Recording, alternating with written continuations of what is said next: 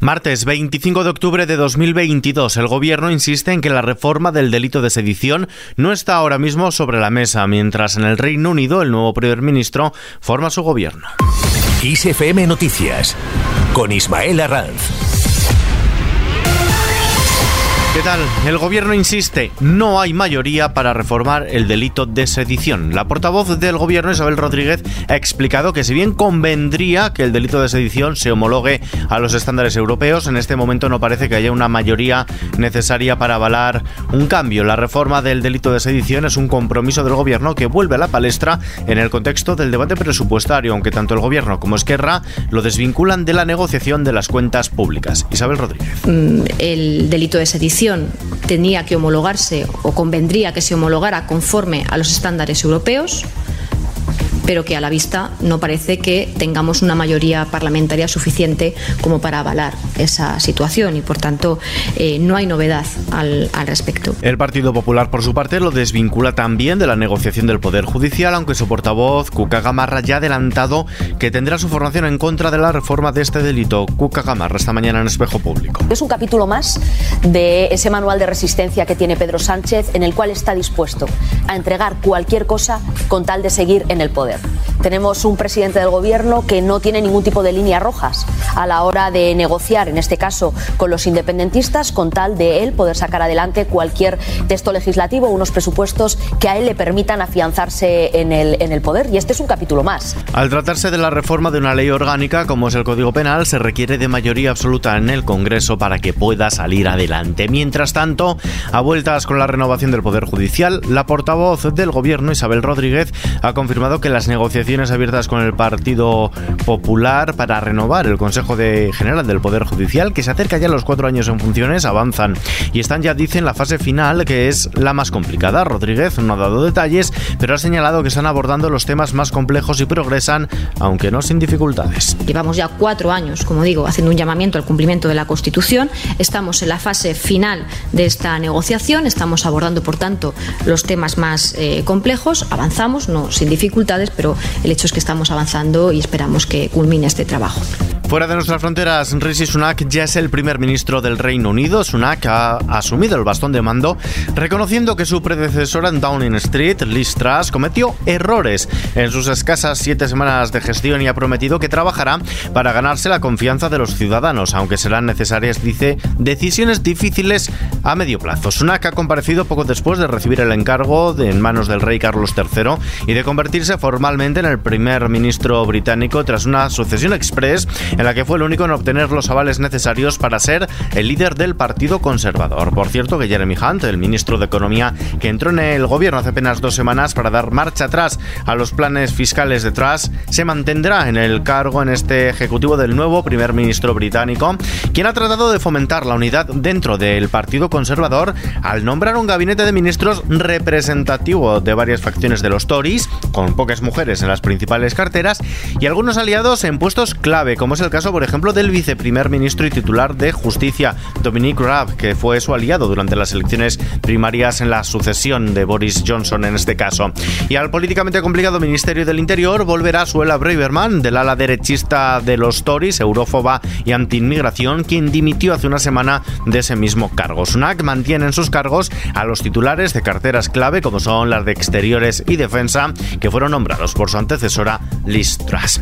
De vuelta a casa, el gobierno no descarta mantener la limitación al incremento del precio de los alquileres cuando se produzcan actualizaciones. Una limitación del 2% que está vigente hasta que acabe este año, eso sí, siempre y cuando persista el actual contexto de inflación y las circunstancias que llevaron a adoptar esta medida. Así lo ha manifestado la ministra de Transportes y Agenda Urbana, Raquel Sánchez, en la rueda de prensa posterior al Consejo de Ministros de hoy. La limitación del 2% al incremento de, del precio de, los alquileres cuando se producen actualizaciones. Esa medida está vigente hasta el, hasta el 31 de, de diciembre. Como siempre venimos diciendo, somos muy conscientes del contexto de, inflación y, por lo tanto, si persisten ¿no? las, las condiciones, eh, las circunstancias que motivaron en su día la aplicación de esa medida, evidentemente, cuando llegue el momento mantendremos esa, esa medida. En Madrid, el ayuntamiento reprueba a Pablo Iglesias. PP, Ciudadanos y Vox han votado en el Pleno del Ayuntamiento de Madrid a favor de reprobar al ex vicepresidente del gobierno, Pablo Iglesias, por sus palabras contra la policía municipal, en un tenso debate en el que los grupos de la izquierda, es decir, Más Madrid, PSOE y Grupo Mixto, han censurado los comentarios de Iglesias, pero también han censurado que se les dé cancha en el Palacio de Cibeles. La iniciativa ha partido de Vox, aunque en un primer momento la formación de ultraderecha buscaba nombrarlo personalmente persona non grata. Javier Ortega Smith, portavoz de Vox en el Ayuntamiento de Madrid, Mar Espinar del PSOE. Repudiar, quiere condenar a ese indecente ex vicepresidente de Pedro Sánchez, el de la Agenda 2030, a Pablo Iglesias, el coleta de Galapagar, ese podemita que se atrevió en sus declaraciones insidiosas a atentar a la dignidad de la policía municipal. Mire, son ustedes tan cansinos, señor Ortega Smith, como torpe y poco gracioso es el señor Pablo Iglesias. El precio de la electricidad en el mercado mayorista subirá mañana miércoles un 2% hasta los 108,6 euros el megavatio hora cuando se cumple una semana desde que no se aplica el llamado mecanismo ibérico en Bruselas. Mientras tanto, persiste una profunda división entre los países comunitarios sobre la necesidad de intervenir el mercado del gas, aunque los 27 sí que esperan aprobar las medidas menos polémicas como podrían ser las compras conjuntas de hidrocarburos en un Consejo Extraordinario de Energía convocado para el próximo 24 de noviembre. Esta es la principal lectura de un Consejo de Ministros de Energía celebrado en Luxemburgo, donde las posiciones apenas se han movido pese a varias reuniones ordinarias y extraordinarias, ministeriales y de líderes formales e informales celebradas desde el pasado mes de septiembre. En los mercados, la bolsa española ha subido este martes el 1,49% y ha terminado al borde de los 7.800 puntos gracias al repunte de Wall Street y al avance de las plazas europeas por las compras en el mercado de deuda. El IBEX 35 se despide esta mañana desde los 7.795 puntos. El euro se cambia por 0,9861 dólares. Mientras tanto, la Agencia Estatal de Meteorología no descarta que el nuevo episodio cálido que se espera los próximos días, muy inusual para esta época del año, conforme el octubre más cálido en España de la serie histórica. Las temperaturas subirán, el tiempo será en general soleado con posibilidad incluso de noches tropicales. Veamos ahora lo que nos espera mañana en cuanto a la previsión del tiempo se refiere. Este miércoles se registrarán precipitaciones localmente fuertes o persistentes en el oeste de Galicia que pueden ir acompañadas de tormentas y nubosidad y calima en casi toda la península.